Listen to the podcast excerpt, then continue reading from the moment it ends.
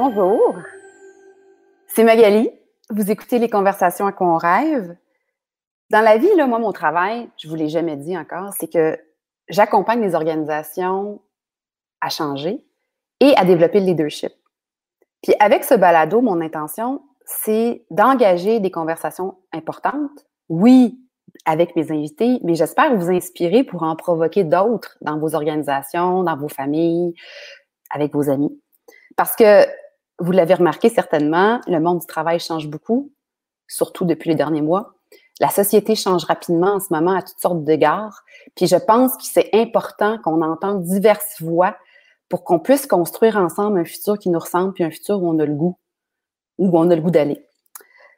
Euh, cette semaine, on va parler de culture d'entreprise, mais avant de parler de notre sujet, laissez-moi vous présenter Jonathan Léveillé, avec qui je suis super contente de commencer la deuxième saison. Bonjour Magali. Bonjour, merci d'être là. Merci beaucoup pour l'invitation, c'est super apprécié. Bien content d'être avec vous autres aujourd'hui. Super. Alors écoute, on va, on va parler de ton rêve, puis on va parler de culture d'entreprise dans quelques instants.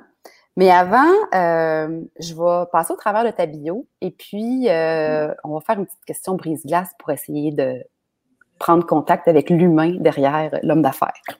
Donc, Jonathan, passionné de technologie depuis que tu es tout petit. Euh, on m'a raconté qu'à 19 ans, donc il y a 15 ans de ça, c'est ça? Tu as fondé euh, dans le sous-sol de, tes chez parents, de, chez tes parents avec 100 dollars ton entreprise qui aujourd'hui euh, existe toujours, hein, Open Mind Technologie. Et euh, Open Mind est en croissance euh, depuis les dernières années et ça continue. Euh, tu t'es d'ailleurs classé euh, parmi les 500 entreprises ayant la plus grande, plus grande croissance au Canada. Bravo. Puis, tu m'as dit lors d'un entretien préalable, puis on y reviendra là-dessus, que tu avais l'ambition pour Open Mind de créer l'entreprise technologique la plus humaine au monde. Tout à fait.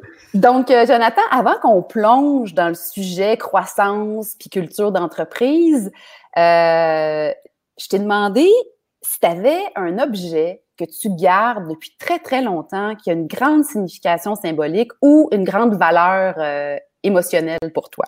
Qu'est-ce que tu as choisi de nous, euh, nous raconter? Ça a été une super bonne question. Ça a été long, honnêtement, avant que. Pas chercher. quelqu'un qui est peu matérialiste. J'aime, le matériel quand ça crée des expériences, mais je ne suis pas attaché à ce matériel-là. Euh, et j'ai arrêté mon choix sur quelque chose qui me rejoint beaucoup au niveau des valeurs. Je te montre c'est quoi l'objet, puis je t'explique après c'est quoi.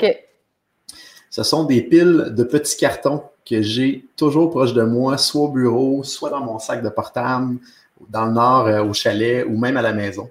Puis j'explique un petit peu c'est quoi ces, fameux cartons-là que tout le monde me trouve bizarre, que je traîne partout. C'est euh, suite à une formation quand, quand j'avais à peu près 20 ans, il y a quelqu'un qui m'a montré le moyen de vraiment bien retenir la connaissance des livres quand on, quand on passe à travers d'un livre et non de, de réussir à passer le livre à travers nous et nous à travers un, livre. Puis ce que, ce que j'ai appris dans cette formation-là, c'est de sortir tous les petits éléments intéressants qu'on a vus dans le livre. Donc, chaque carton représente un élément intéressant que je voulais me souvenir. Et c'est ce que je fais dans le fond. À chaque matin, je prends trois, quatre cartons, je le lis, je le mets en bas de la pile, puis je me promène d'un livre à l'autre. Fait que ça me permet à travers le temps vraiment de, revivre ces livres-là, puis de voir ce que j'ai mis, ces actions-là dans, l'entreprise ou dans ma vie. Puis je dirais, c'est la chose que je serais le plus triste de perdre si jamais, je me dis toujours, si jamais le bureau passe en, en, feu, je perdrais ces cartons-là, je perdrais plusieurs années d'extraction de connaissances dans des livres que je relis toujours, toujours en continu je dirais que c'est l'élément qui me rejoint le plus, puis qui est le plus sentimental aussi, parce que souvent, je vais relire des, des j'appelle ça des wisdom seeds, des graines de sagesse en bon français. Puis on dit, oh mon Dieu, quand j'ai lu ce livre-là, je trouvais ça tellement soit inatteignable ou que ça faisait pas de sens. Mais quand je le relis 3, 4, 5, 10 ans plus tard, je fais, oh mon Dieu, OK, ça avait du sens, puis je l'ai mis en action, puis ça a permis d'aider l'équipe, l'organisation des clients. c'est pas mal l'élément, je dirais que je serais extrêmement triste de perdre euh, en termes de matériel c'est rattaché beaucoup à la connaissance qui est dans mes valeurs personnelles. Parce que donc, euh, je comprends que tu lis beaucoup. Tout à fait, tout à fait. Je lis. Maintenant, c'est plus en mode audio avec. Euh, il y a tellement de bons systèmes comme Audible qui appartient à Amazon. Euh, généralement, à peu près un à deux livres par mois environ depuis les 15 dernières années. Donc, tu continues à prendre des notes à l'écrit, à la main, sur tes petits cartons. Exactement, exactement. Puis c'est incroyable la capacité la, force que ça nous donne à retenir l'information, le fait de l'écrire et de le relire à plusieurs reprises dans le temps, c'est hallucinant. Ça donne vraiment un bon effet de levier. Que je trouve intéressant dans ce que tu dis, c'est que moi, je trouve que c'est une belle façon aussi, comme tu dis, la rétrospective, de te regarder aller, tu sais, parce que ce que tu as écrit, probablement, c'est des choses auxquelles tu aspirais. Puis là, ben, quand comme tu dis, quand tu relis, tu te rends compte des pas accomplis. Mais ce que je trouve très drôle, je peux pas m'empêcher de le dire, c'est que le gars techno qui prend ses petites notes à la main dans des cartons, je trouve ça bien cute. mais, euh, mais moi, je t'ai toujours dit que j'arrive à me concentrer puis à, à retenir seulement si des fois je fais le geste d'écrire, puis pour moi, c'est bien différent. À la main, c'est pas la même chose que si, mettons, je prenais des notes euh, sur une tablette. Enfin. Donc, euh, il, y a, des études qui prouvent que c'est beaucoup plus facile de retenir en écrivant à la main qu'à l'ordinateur. C'est pour ça que je continue, même si je suis très technologique, je continue de cette ben, manière-là. Ça l'aide beaucoup. Mon expérience, moi, je pense que c'est ça. Fait que je vais prendre une petite, euh, une petite minute pour dire bonjour aux gens qui nous écoutent. Alors, on a Michel Carpentier, qui est comme un fidèle depuis la première émission. Euh, merci d'être là, Michel. D'ailleurs, je vous rappelle, ceux qui sont là pendant le live, si vous avez des questions, des commentaires, des n'importe quoi que vous avez envie de contribuer à la conversation, vous écrivez dans le, dans le fil de discussion, puis moi, je garde un œil là-dessus. Euh, donc, on va sauter dans ton rêve. Toi, tu rêves que les entreprises conservent leur culture, leur saveur d'origine, et ce, même quand elles sont en forte croissance. Je te laisse expliquer pourquoi ça, c'est ton rêve on a, euh, je, vais me rattacher un petit peu à notre histoire dans le fond. Il y a six ans de ça, on s'est donné un objectif quand même assez ambitieux de faire x5 de l'organisation en cinq ans. Donc, passer de 5, euh, excuse-moi, de 10 à 50 joueurs dans l'organisation. Mm-hmm. Puis, on a réussi à atteindre ce, plateau-là et on veut faire un autre x5 devant nous. Euh, je crois que la force d'une équipe, c'est vraiment la culture qu'on peut rattacher à ça, puis comment que les gens sont prêts à travailler ensemble dans un but commun, puis avoir du mm-hmm. plaisir je pense que c'est impossible d'atteindre des buts qui sont vraiment plus grands que soi-même sans une bonne cohésion d'équipe. Seul, c'est impossible. ensemble, on va toujours plus loin. C'est Henry Ford qui disait ça. je pense que c'est super important que la culture soit là si on veut se rendre à terme, puis il faut avoir du fun à travers tout ça. Et le fait qu'on se donne un autre objectif de faire un autre x5, de passer de 50 à à peu près 200, 250 joueurs, le plus gros, le plus gros danger qu'on a, c'est de perdre notre culture euh, qu'on a dans l'organisation. On a eu des belles reconnaissances au niveau de la culture dans les dernières années, euh, dont l'année passée, on était le premier employeur avec la meilleure culture au Québec dans la tranche de 0 à 100 employés euh, selon Great Place to Work. Mm-hmm. Et notre défi, c'est vraiment de regarder comment, dans cette croissance-là, on peut s'assurer de préserver cette culture-là. Euh, le côté humain, le côté plaisir entre les gens, le côté de livrer du résultat aussi. Puis c'est quelque chose que j'y tiens énormément parce que j'ai vu beaucoup de gens dans mon entourage qui ont fait une croissance au détriment de l'humain à travers tout ça. Puis je pense que faire de l'argent, c'est pas quelque chose qui me motive du tout, mais d'accomplir des grands buts, puis de voir les gens se réaliser à travers ça, d'avoir du plaisir, puis d'avoir du plaisir moi-même, c'est ce qui me motive beaucoup. Fait que je pense que c'est la raison pourquoi que la culture, puis le côté humain, ça vient m'interpeller à ce point-là. Puis je le vois, l'impact que ça a sur nos joueurs, je vois l'impact que ça a sur les entreprises qu'on accompagne. je pense que c'est impossible dans ma tête de dire de faire euh, la croissance puis perdre la, culture, pour moi, ça serait un non-sens. J'aimerais mieux, arrêter la croissance pendant un certain mm-hmm. temps, de repartir la culture ou de la maximiser. Donc, un peu de là qu'on se dit, on veut être la compagnie technologique la plus humaine au monde. C'est un de nos, un mantras qu'on se dit. Euh, c'est un peu paradoxal, technologie, l'humain. Notre but, c'est de mettre la technologie au service de l'humain et non l'humain au service de la technologie. Euh, puis ça vient se marier un peu avec notre culture d'organisation, puis où est-ce qu'on veut s'en aller devant. Mais en même temps, euh, Jonathan, il y a deux affaires que je retiens dans ce que tu viens de dire, puis je pense que tu as tout à fait raison. Quand tu parles de culture, on parle de on parle des humains, on parle du comment on fait les choses. Puis euh, en même temps, euh, c'est vrai qu'en général, c'est un danger. Hein? La croissance, souvent, menace la, culture d'origine. bon, évidemment, toi, tu as ce souci-là pour ton organisation, mais en même temps, je crois comprendre que tu penses que ça serait mieux pour tout le monde d'avoir ça à l'esprit.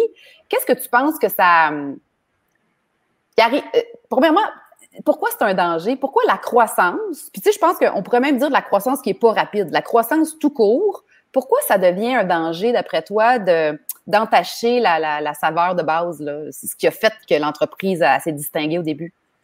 Bien, je pense que chaque entreprise a un âme, une histoire, a des valeurs. Le fait d'avoir une croissance fait qu'on a plus de joueurs souvent qui vont venir se joindre à l'organisation.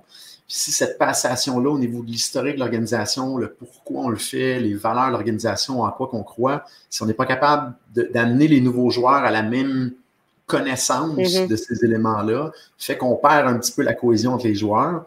Puis le fait de tout le temps avoir des nouveaux joueurs dans cette croissance-là qui rentrent également, fait que les gens, des fois, se connaissent un peu moins. C'est un petit peu plus difficile de jouer en équipe ou d'avoir du plaisir, le temps de briser la glace, puis le temps d'avoir certains événements en dehors de la compagnie pour souder un petit peu les amitiés. je pense que c'est un petit peu sur le côté amitié, sur le côté connaître l'historique, connaître les valeurs de l'organisation. Le fait d'amener un flot de, nouvelles personnes en continu peut euh, vraiment créer un problème à ce niveau-là. Puis je pense que c'est une des raisons pourquoi c'est si important de faire attention dans le processus de sélection des nouveaux candidats. Puis c'est un peu ce qu'on a fait ici, je dirais, dans pratiquement toutes les questions qu'on pose dans, dans les entrevues. C'est vraiment pour tester les valeurs des joueurs, pour voir est-ce qu'il va y avoir une cohésion avec mm. l'équipe, pour essayer d'améliorer un peu toujours l'esprit d'équipe puis l'esprit des valeurs qu'on veut vivre versus la détériorer à travers le temps. Si je comprends bien, toi, quand tu fais des. dans ton processus d'entrevue, tu ne vends pas ta culture, mais tu regardes voir d'abord si la personne a fit dedans. Parce que tu souvent la culture, des fois, tu peux te tromper. Hein. L'autre, il dit Ah oui, j'aime ça, j'aime ça. Donc, c'est comme une espèce de décodage du fit entre humains.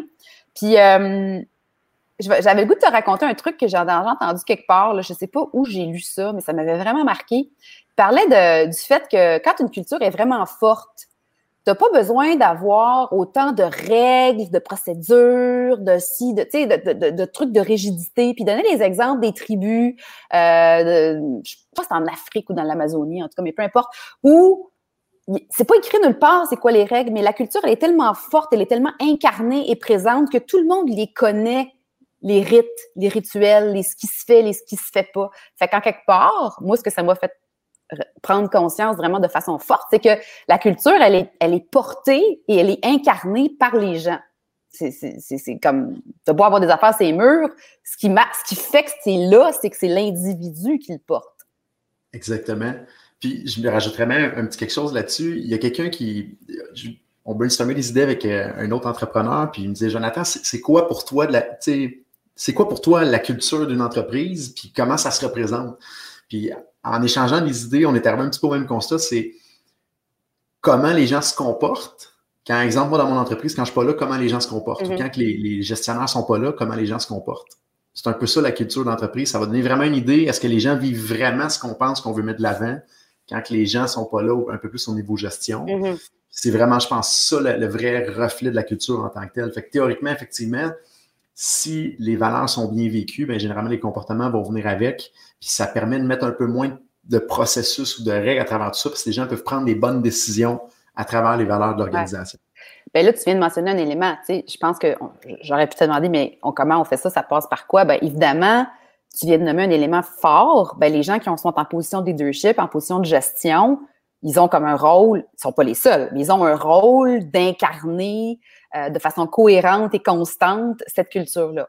Mais qui d'autre, puis comment d'autre, toi, dans ton organisation ou dans, dans ce que tu vois, comment on fait pour s'en assurer? parce que je pense que toi puis moi, on n'est pas en train de parler de la culture d'entreprise, c'est la table de ping-pong puis les bureaux flyés. Là. C'est pas ça. Ça, c'est du décor. Fait comment tu fais pour qu'elle existe au-delà de tes valeurs puis de tes mots que tu as, que as écrits sur ton site Internet? Là?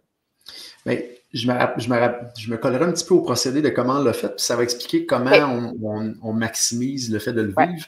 Euh, ce qu'on a fait pour bien définir les valeurs de l'organisation. Au début, quand j'ai parti l'entreprise, c'était les premières années, il n'y en avait pas clairement décrites. Après ça, on a commencé à sortir quelques mots qu'on a mis sur un mur, puis bon, comment qu'on vit ça, puis on essaie de l'inculquer aux gens.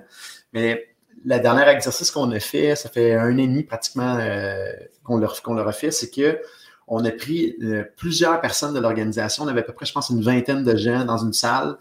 On a dit, OK, première étape, là, chacun en silence, marqué sur un papier. Pensez à la personne que vous trouvez la plus wow dans l'organisation, que vous dites, cette personne-là, si on pouvait la cloner, on le ferait. Là. Mm-hmm. marquer des qualités de cette personne-là. Et là, tout le monde s'est mis à penser à qui qui sont wow dans l'organisation, puis marquer pourquoi ils les trouvaient wow. On a réuni les gens en groupe par après. On a dit, regardez s'il y a des choses communes entre ça, puis allez mettre au mur ce que vous voyez, soit en termes de mots, soit en termes de phrases, pourquoi vous trouvez ces gens-là wow. ça a permis de mapper un petit peu, on s'est rendu compte qu'on avait, on avait des sujets extrêmement communs. Et là, ça venait directement des gens de mentionner qu'est-ce qu'ils voudraient voir dans l'organisation, puis pour eux, c'est quoi le candidat ou le joueur idéal avec qui travailler? Mm-hmm. Donc, euh, tu sais, l'élément d'avoir du plaisir. Tu avais comme une vraie réponse, hein, parce que si tu avais posé la question autrement, quel, est le candidat idéal ou joueur, là, tu aurais peut-être eu une espèce de réponse un peu intellectuelle, tandis que là, c'était comme du réel, du senti, du vécu que, tu as eu. Fait c'est comme ça. Exactement. Puis en mettant ça à ce moment-là dans des mots, dans des phrases, et en alignant le processus d'embauche par la suite, mais ce, groupe de gens-là qui ont décidé c'était quoi les valeurs de l'organisation, ben on s'assure à ce moment-là, les nouvelles personnes qui rentrent, qui soient le plus proches de ça. Donc, à travers le temps, on rajoute tout le temps de plus en plus des joueurs qui sont collés à ces valeurs-là valeurs au départ. Fait que ça, c'est une chose. Après ça, comme on dit, c'est qu'il faut que le leadership dans l'organisation démontre ces valeurs-là. Mais un bon truc qu'on a eu d'un coach, euh, de Cléo Maheu, qui est une excellente coach qui nous a beaucoup aidé, euh, c'est que quand, avant, on avait des valeurs qui étaient des mots, passion, excellence, humain, résultat, puis ça restait plus sur un mur qu'autre chose. Euh, on a transféré nos valeurs dans des phrases qui sont mentionnables dans le quotidien.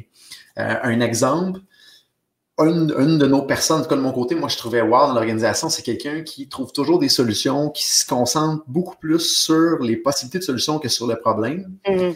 Puis on l'a mis en, mots, c'est fait partie de la solution. Fait que quand quelqu'un est négatif puis qu'il met toute son énergie sur le problème, il dit OK, comment tu peux faire partie de la solution? Ou, tes valeurs deviennent plus des énoncés. Exactement, exactement. Donc, à chaque fois qu'on a des échanges avec les gens puis qu'on voit si c'est en lien avec les valeurs, on va le mentionner. Si c'est pas en lien avec les valeurs, on va le relancer avec une question qui est la valeur en tant que telle qu'on va ramener sur la table. Fait que ça, ça a aidé énormément à être capable de vivre les valeurs dans le quotidien, puis de, de, de, parler aux gens, puis de toujours remettre ça de l'avant dans nos conversations. Fait que ça, ça a été vraiment un, un, effet de levier énorme qu'on a eu de mettre ça en application. Puis si jamais ça peut aider d'autres entreprises, je vous conseille fortement dans votre prochain exercice ou dans, dans un futur exercice de définition des valeurs, de le tourner dans les phrases qui sont mentionnables dans le quotidien. Oui, j'aime bien aussi, euh, j'avais fait ça pour une organisation, un espèce de quiz pour pouvoir euh, de nommer, tu sais, comme euh, c'est quoi le comportement, tu sais, les comportements qui fit ou qui fit pas, puis ou, ou voici les valeurs, tu sais, les valeurs d'entreprise étaient dans leur cas des énonces, des, des mots, mais comment on le voit chez nous ou qu'est-ce qui est un comportement chez nous qu'on verrait pas. Puis là, à ce moment-là, là, les gens, ils jouent avec le mot, tu sais, ils jouent avec la matière, puis c'est beaucoup plus euh, compréhensible. Je pense, je prends une seconde pour dire bonjour à Sandra Salvoni, merci d'être là, et à Vicky, Vicky Marié, qui travaille avec toi au marketing. Euh, elle dit nos valeurs sont des petits mantras qu'on extrapole même dans nos vies personnelles. Ben, D'ailleurs, j'ai pensé à Vicky pendant que tu me parlais parce que je me suis, je, je sais que Vicky, elle a intégré votre équipe pendant le confinement. Et puis, euh, j'avais le goût de faire une parenthèse quand même qui est assez contextuelle à notre époque, mais euh, comment, comment tu, tu vois ça, la notion des valeurs? Euh, pardon, de la culture d'entreprise dans un contexte de travail euh, virtuel? Parce que je, je, je, je, lis beaucoup en ce moment sur LinkedIn des chefs d'entreprise qui sont préoccupés sur la question, tu sais, on continue-tu le télétravail? Ben oui, le monde aime ça, mais il arrive pas que la culture. Fait que Parle-moi donc, parce que Vicky, elle, semblait me dire qu'elle y avait goûté euh, à plein euh, à pleine papilles à la, à la culture, puis, mal, puis en fait, elle n'a pas vraiment vécu le travail au bureau peut-être récemment, mais au moment où on s'était parlé. Donc, euh, je te laisse euh, parler de, culture versus virtuel. C'est, je pense, une zone d'inconnu dans laquelle on est à l'heure actuelle. Puis c'est drôle parce qu'on en parle pratiquement chaque jour. Puis hier, on en parlait euh, avec un de mes collègues, Mathieu, que j'apprécie beaucoup dans l'organisation. On se, on se, rend compte de dire, bon, est-ce qu'on ramène tous les gens le plus possible au bureau ou pas, le plus rapidement possible? On a une limite de quantité de gens qui peuvent revenir, mais un coup que ça revient, il y a beaucoup de gens qui veulent revenir au bureau, mais un coup rendu au bureau, ils se rendent compte que c'est pas comme avant parce que c'est pas tout le monde qui revient. Mm-hmm. Donc, ils se font une illusion demain que je revienne, ça va être aussi wow qu'avant, mais quand on revient, des fois, il manque le petit, le petit effet wow ou les collègues avec qui on avait plus de, de, culture collée ensemble. Donc, on est vraiment dans une zone à l'heure actuelle où ce que, à chaque semaine, on regarde la situation et on se dit, bon, qu'est-ce qu'on peut faire le mieux possible pour être capable de bien vivre notre culture, mais je dirais, pas mal tout le monde se pose la question comment on peut amener ça à un autre niveau. Puis on, on en est rendu au constat où on, on va probablement faire des exercices dans les prochaines journées, prochaines semaines avec pratiquement toute l'organisation pour dire, OK, notre culture aujourd'hui, là, il y a une bonne partie des gens qui sont en télétravail, qui vont rester en télétravail. Maintenant, comment qu'on vit ça, qu'on va avoir vos idées. On veut voir comment on peut ressortir ces, ces idées-là. Ce qu'on s'est rendu compte, c'est que les gens ont quand même des contacts ensemble humains, mais en dehors du travail, beaucoup, de manière beaucoup plus fréquente qu'avant. Ah Donc, il y a des gens qui se voient un peu plus à l'extérieur du travail dans le cadre du travail. On se voit en visioconférence, mais ils vont se faire des petits ben, rassemblements. ça, Jonathan, ça corrobore le fait que les gens ils ont besoin. On a besoin d'un peu de présence, là, je pense. Hein? Même si tu prends une marche à deux mètres de distance, je pense que l'être humain a besoin de ça. Exactement. Puis je suis du même avis également aussi. On fait souvent l'allusion au hockey. On dit on va aller gagner la Coupe Stanley. On veut que tout le monde, ça soit des joueurs étoiles, mais qui travaillent bien en équipe. Ça donnerait d'avoir juste des, des lone wolves, des gens qui travaillent juste dans leur silo puis qui ne pensent pas à l'équipe en premier. Mais s'il n'y a pas cette proximité-là, je pense physique, c'est super difficile de créer une bonne cohésion. Puis je pense que c'est notre gros challenge à l'heure actuelle. Comment réussir à créer une cohésion entre les gens? Entre autres, pour des gens, exemple, on parlait de Vicky, qui n'a pas mm-hmm. connu la vie chez OpenMind physiquement avant le confinement, puis qui, d'ici à ce qu'on retourne là, ça risque de prendre plusieurs mois, peut-être une mm-hmm. année, deux années, on ne le sait pas, c'est de l'inconnu devant nous. Ça va se refaire graduellement. Donc, même si on revient au bureau, ça ne sera pas comme avant. C'est une bonne question qu'on se pose. On, veut et on va l'adresser dans, les prochaines semaines en tant qu'atelier avec les gens pour faire sortir les idées. On se rend compte qu'il y a vraiment un effet de levier à ce que les gens se rencontrent en dehors du bureau. Puis un exemple qu'on a fait, c'est qu'à chaque année, avant les vacances de la construction, normalement, on fait un gros barbecue avec toute la compagnie. Là, on ne pouvait pas le faire. Fait qu'on a dit comment on peut réaliser ça sous le contexte de la COVID. Fait qu'on a fait des petits groupes, à peu près de 5 à 10 personnes, où ce qu'on a payé le, le, béni. On faisait ça dehors, en avant du bureau, un peu en mode pique euh, on faisait venir les gens par équipe pour qu'en équipe, ils puissent savoir manger une petite, euh, une petite cuisse ou poitrine ensemble. Fait qu'on a appelé ça l'événement cuisse ou poitrine. c'est quelque chose d'un peu différent.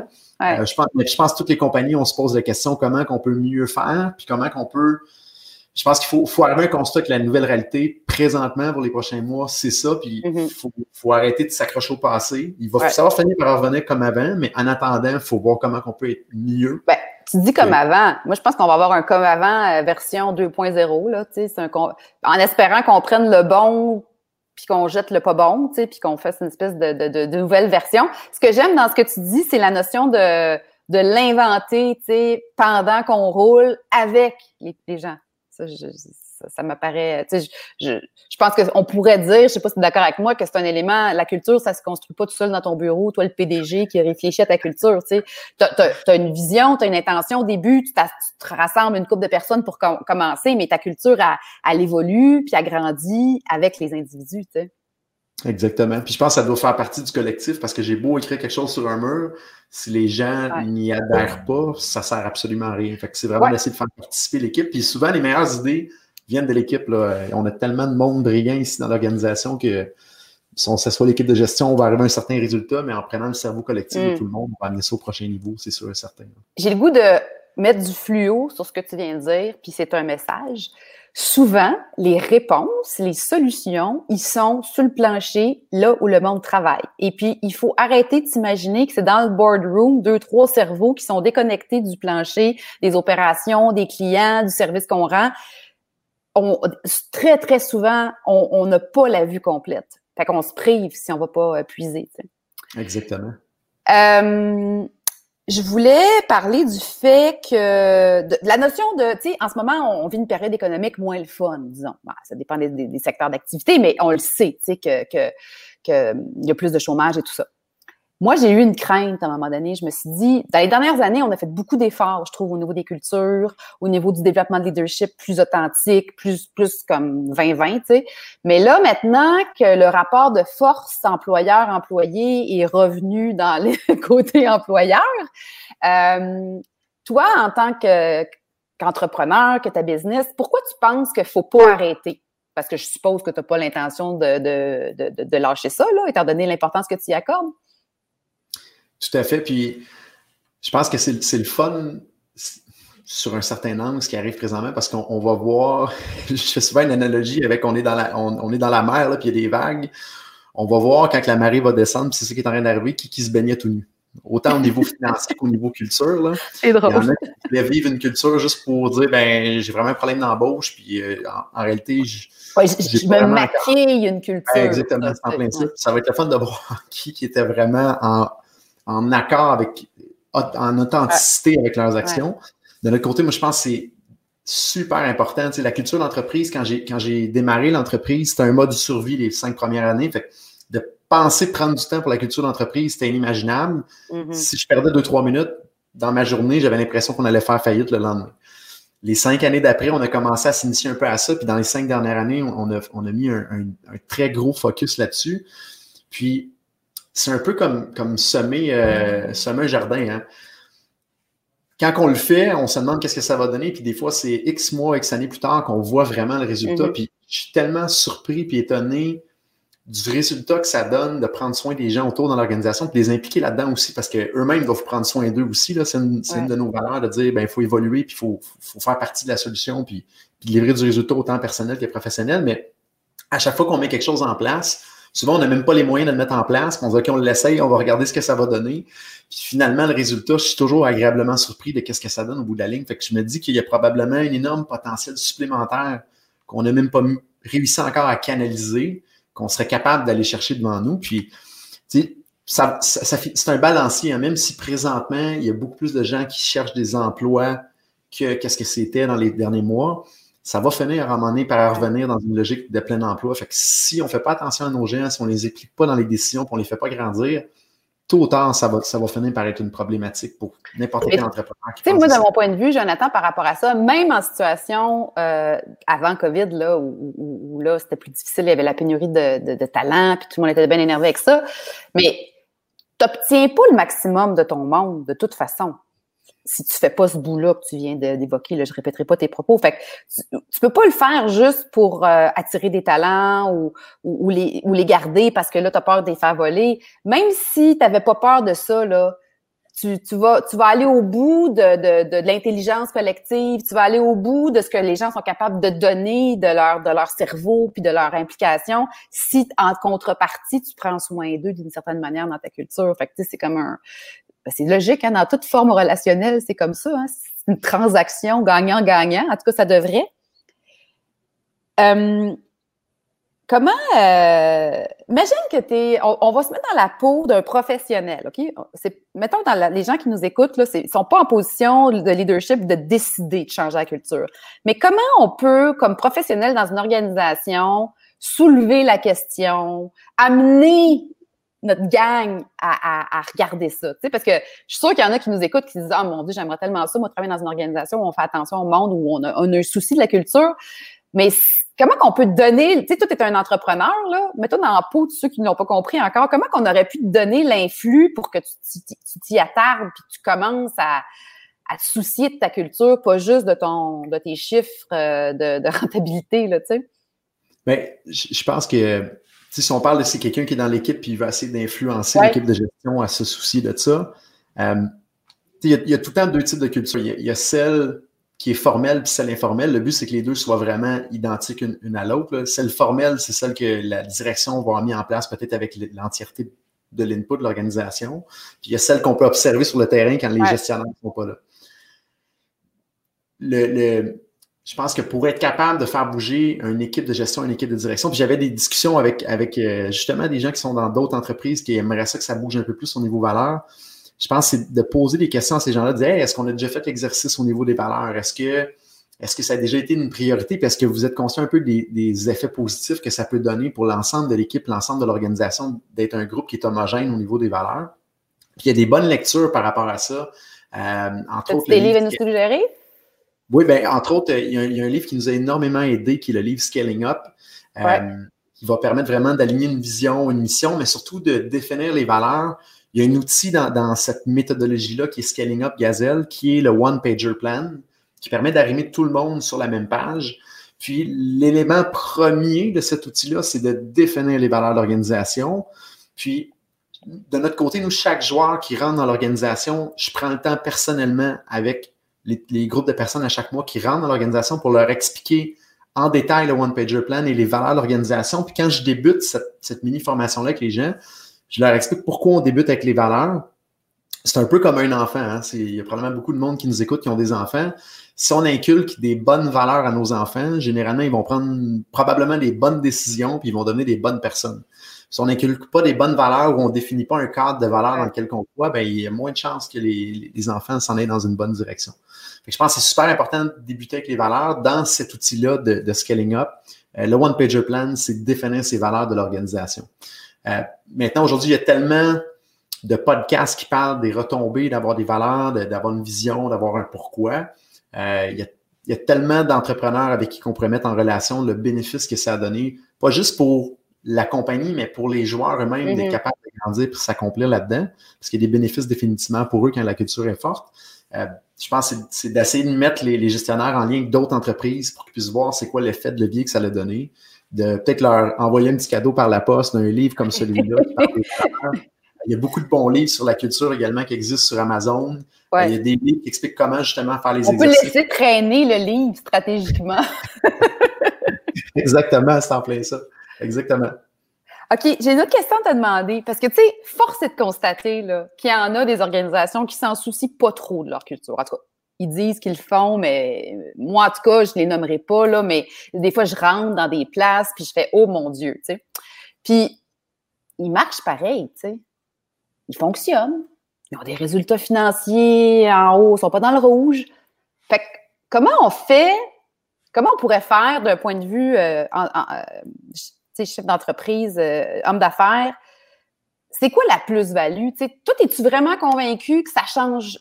L'entreprise qui roule bien, malgré qu'elle ne soucie pas vraiment de sa culture, puis qu'il y a des résultats positifs, elle a-tu vraiment de valeur ajoutée à s'occuper de sa culture, puis regarder ses valeurs, puis de à commencer à se demander comment on traite les gens? Moi, je pense définitivement que oui, parce que l'efficacité puis la, profondeur de performance d'une équipe va directement en lien souvent avec comment les gens sont en accord avec les valeurs de l'organisation. Mm-hmm.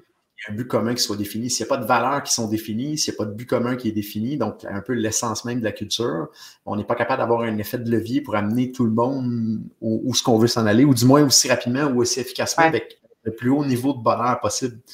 Euh, donc, je dirais, oui, il y a des entreprises que je vois qui fonctionnent super bien, qui la culture, ils la mettent pas comme une priorité, mais euh, puis ils se font un peu bousculer à cause de la pénurie de talent. Ils vont peut-être avoir une pause là-dessus pendant quelques mm. mois, mais ça va faire revenir. Mais tôt ou tard, il y a un autre joueur qui va rentrer dans le marché, qui vont mettre un accent, je pense, sur la culture d'entreprise, puis qui vont définitivement dépasser ce joueur-là. C'est souvent, en tout cas, de ce que moi j'observe, c'est dans des marchés où c'est soit un monopole ou un oligopole, ou ce que certaines grosses entreprises qui contrôlent le marché, qui disent, nous autres, c'est pas grave, là personne ne peut venir nous voler notre marché, mais à un moment donné, il y a un joueur révolutionnaire qui va qui vont mettre la culture de l'avant, puis qui vont probablement aller plus loin, plus efficacement que cette entreprise-là. Puis c'est là qu'il faut faire attention, par contre, parce que la culture, c'est pas nécessairement de donner juste toujours des avantages financiers aux gens. Euh, il y en a beaucoup qui pensent que c'est ça, d'acheter une table de ping-pong, une table de baby-foot. On n'a pas ça ici au bureau. Il euh, faut faire attention pour que les initiatives qu'on met de l'avant, on a toujours été très, très euh, à cheval là-dessus que ces initiatives-là ne mettent pas en péril non plus le bateau. Parce que chaque initiative monétaire qu'on fait vient nous enlever de l'oxygène pour faire un effet de levier ailleurs dans l'organisation. Fait qu'il faut être, je pense, raisonnable dans qu'est-ce qu'on met en place. Faut... Une des, plus grandes erreurs qu'on a fait, c'est de mettre des choses en place qu'on on pensait que le staff voulait, fait que finalement, ils ne voulaient pas. Fait qu'on essaie d'être un peu plus participatif. Fait il y a beaucoup de communication dans le how-to, là, parce qu'il y a plein de places, tu m'en as parlé, là, c'était quand tu parlais aussi, entre autres, du fait, euh, quand il y a des nouveaux qui arrivent, des fois, la, la, la culture peut se perdre. Ben, la clé, c'est aussi la, la c'est de, de, voir des exemples, c'est de la communication, c'est de se faire dire, OK, tu vas dans le bon sens, au moins dans le bon sens, mais c'est quand même une clé fondamentale. Puis, Exactement, définitivement. Moi, ce que je remarque, c'est que quand les entreprises roulent vite, puis qu'ils sont en croissance, puis ça roule bien, puis qu'il y a des clients, ben on dirait qu'on escamote un peu le volet communication. Tu sais que on va prioriser les livrables, ce qu'on comprend là, c'est comme une logique, mais on, coupe dans là-dedans. Puis moi j'ai l'impression que c'est là où on coupe dans l'évocation des valeurs, dans le feedback qui pourrait t'aider à savoir que tu es à bonne place ou pas à bonne place. Puis, fait que moi, je pense fondamentalement que c'est pas une bonne idée. C'est pas parce que ça va vite puis qu'on a bien des livrables à sortir qu'il faut arrêter de se parler. Tout à fait. Comment vous faites, vous, pour continuer à vous parler quand ça roule en fou? Bien, il y, a deux choses de base là-dedans qui sont importantes. C'est, puis là, je ne dis pas qu'on est meilleur qu'un autre, mais ce qui nous a beaucoup aidé, c'est justement que nos valeurs, on soit capable de le mettre dans notre quotidien, dans notre parler, dans nos écrits. Ça, ça permet de toujours amener les valeurs de l'avant, puis challenger un peu les joueurs pour dire Hey, es-tu encore sur la bonne track ou bouge un peu là? Ça, c'est une chose. L'autre chose qu'on on est quand même très discipliné là-dessus, c'est que chaque joueur dans l'organisation a des one-on-one déjà planifiés dans l'horaire de manière très précise. Généralement, c'est aux semaines ou maximum aux deux semaines, avec son manager, qui est un peu plus un coach qu'un manager. Euh, puis on va parler là-dedans, on, on, a un petit outil qu'on utilise pour voir c'est quoi les objectifs professionnels du joueur, mais personnels également du joueur pour le faire grandir sur les deux aspects, puis voir comment on peut contribuer à ça, puis l'amener au prochain niveau, puis le challenger aussi. Donc, en ayant ces deux éléments-là, les valeurs qu'on peut parler dans notre quotidien, puis un momentum euh, déjà planifié à l'horaire pour discuter ensemble puis faire évoluer les joueurs, je pense que c'est la base ou l'essence même que même si on a beaucoup de livrables, puis même si ça bouge mm-hmm. vite, ça, c'est non négociable. Mais là, je comprends que tu les annules pas, ces meetings-là, quand ça va vite. Là. Il reste, il reste là. Je dirais 80-90% du temps, c'est pas annulé. Puis, on n'est on est pas parfait. Je suis complètement menteur de dire qu'on n'en annule pas. On essaie de les reporter dans certains cas. Euh, puis, bon, on essaie quand même d'avoir, de faire un touchpoint, comme j'en avais un ce matin qu'on a, qu'on a, euh, qu'on a repoussé en avant, mais j'ai quand même fait un touchpoint avec la personne, dire ça va-tu? Mon, one-on-one ce matin, c'était pour parler humain avec toi. T'as-tu du fun? Puis, euh, ça va-tu comme tu veux? Y a-tu des enjeux?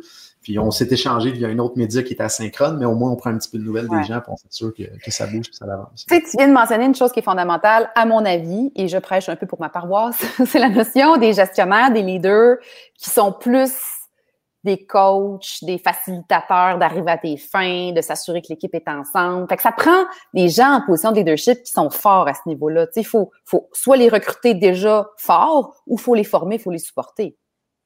Tout à fait. Puis, on croit énormément dans l'organisation d'aller chercher de la connaissance et de l'expertise externe. On embauche souvent des gens qui peuvent être soit un peu plus euh, juniors dans le type de poste qu'ils ont, mais qui ont beaucoup d'énergie et qui vivent les valeurs parce que le savoir-être, je pense que ça ne s'enseigne pas, mais le savoir-faire, on peut amener des gens de l'extérieur pour faire évoluer les gens rapidement dans pratiquement toutes les sphères de l'organisation, que ce soit au niveau financier, que ce soit au niveau ressources humaines, puis je déteste le mot ressources humaines, là, ça me dans les oreilles. On, va en inventer un autre, OK? Autant que leadership, euh, que production, que vente, que marketing, on a des coachs un petit peu partout dans l'organisation, de l'extérieur, qui viennent nous aider à évoluer puis à, avancer. Donc, c'est, on donne, puis là, c'est notre, notre philosophie à nous, on a mieux euh, amener des gens avec de l'énergie, qui vivent les valeurs, puis les aider dans leur apprentissage, leur expérience. À développer des aptitudes. Fait que dans le fond, toi, tu privilégies comme le, l'individu, quitte à ce que cet individu-là, il n'est pas nécessairement 100% prêt, mais tu vas l'emmener là. Exactement. Puis on a à date un, taux de succès plus élevé sous cette, euh, cette forme-là. Puis c'est arrivé qu'on ait engagé des gens avec plus d'expérience, un niveau d'âge qui est un peu plus loin de la moyenne que ce qu'on a dans l'organisation. Dans 98% des cas, ça n'a pas bien, euh, ça a pas bien mm. cheminé comme ce qu'on s'attendait que ça chemine. donc, tu euh, dirais que toi, ta, ta stratégie pour l'instant, ça fonctionne pour toi dans, au niveau de, c'est satisfaisant au niveau de ce que tu accomplis avec tes gens, mais aussi, j'imagine, taux de roulement et compagnie, c'est comme ça que tu le mesures, là? Exactement, définitivement. Euh, écoute, euh, ça, passe bien trop vite, ça. Euh, écoute, je, moi, je retiens une coupe d'affaires, OK? Je retiens l'importance de la communication, l'importance de, d'incarner de, façon authentique dans la quotidienneté, dans les petits détails des comportements, ces fameuses valeurs, cette culture-là, parce que c'est là qu'elle existe de façon concrète. Puis euh, la notion d'essayer des choses que dont tu as parlé, tu sais, essayer. Euh, je, je, retiens aussi ce qui me frappe dans ton dans ton dans ton histoire, c'est votre ouverture à vous exposer avec des regards externes, parce que tu sais quand tu fais venir des coachs de différentes disciplines puis qui viennent vous regarder, ben t'acceptes à tu sais ouvres ton kimono puis t'es prête à avoir du feedback et donc à changer, à évoluer. T'es pas dans un mindset euh, fermé là. Mais là, Jonathan, c'est une petite nouvelle pour la saison 2 je, pose la question à mon invité. Toi, là, si tu avais une seule certitude, s'il y avait une seule chose que tu veux qu'on retienne ou un conseil que tu veux donner aux gens par rapport à notre sujet, par rapport à ton, à ton rêve, ce serait quoi? Je dirais, si vous mettez des valeurs de l'avant dans votre organisation, ou si vous pensez le faire, le meilleur conseil que je peux vous donner, c'est vraiment tournez-les en phrases qui sont mentionnables dans, votre quotidien, dans vos échanges verbaux ou écrits, ça a été, je pense, ce qui nous a donné le plus d'effet de levier dans les derniers mois, les dernières années. Fait que s'il y avait une chose, là, que, vous pouvez repartir avec ça, que, je peux vous dire que nous, ça a vraiment fait une bonne différence. Ça a l'air vraiment anodin. Puis moi, je m'aurais fait dire ça avant, puis j'y croirais pas, là, mais on l'a vécu, on l'a mm-hmm. vu. J'en ai parlé avec d'autres entrepreneurs qui l'ont fait, c'est vraiment un game changer. Euh, ça serait ça, définitivement. Super. Ben merci beaucoup de ta participation qui a passé beaucoup trop vite. Moi, j'aurais pu passer le reste de l'avant-midi avec toi. Ben, l'après-midi, en fait, on est rendu l'après-midi. Euh, ben, je vous, euh, je vous remercie aux participants euh, qui, qui, nous ont écrit des commentaires, qui ont été là, puis ceux qui vont nous écouter en différé de votre écoute. Puis je réitère que selon moi, c'est au nous Hein? C'est grâce à la co-création, puis je pense que c'est sorti dans ton discours qu'on va être capable de voir des changements, puis de, de, véritablement transformer le monde du travail, parce que dans certains cas, il y a, besoin de changer. Là. Puis que ça commence, je crois, d'abord et avant tout par des conversations. Fait que je vous souhaite d'avoir le courage de rassembler euh, des, des, gens dans vos, dans vos organisations, puis de les avoir, ces conversations-là. Si vous avez un rêve, que vous voulez partager ou si vous connaissez quelqu'un qui serait intéressé, je suis ouverte à des suggestions d'invités. Et finalement, pour écouter les conversations passées, parce qu'il y en a quand même 15 qu'on a faites euh, dans la dernière saison, bien, vous pouvez aller sur le site qui est mentionné ici, balado.magalieco.com pour pouvoir les, euh, les visionner. Euh, et tout ce qu'on fait en, en, en live est aussi disponible en podcast sur Spotify, iTunes et Google. Donc, euh, ben merci beaucoup, beaucoup de ton, de ton, de ton temps ce matin, Jonathan. Puis, euh, ben bonne continuation. Pareillement aussi. Merci bonne rentrée. À tous. Salut.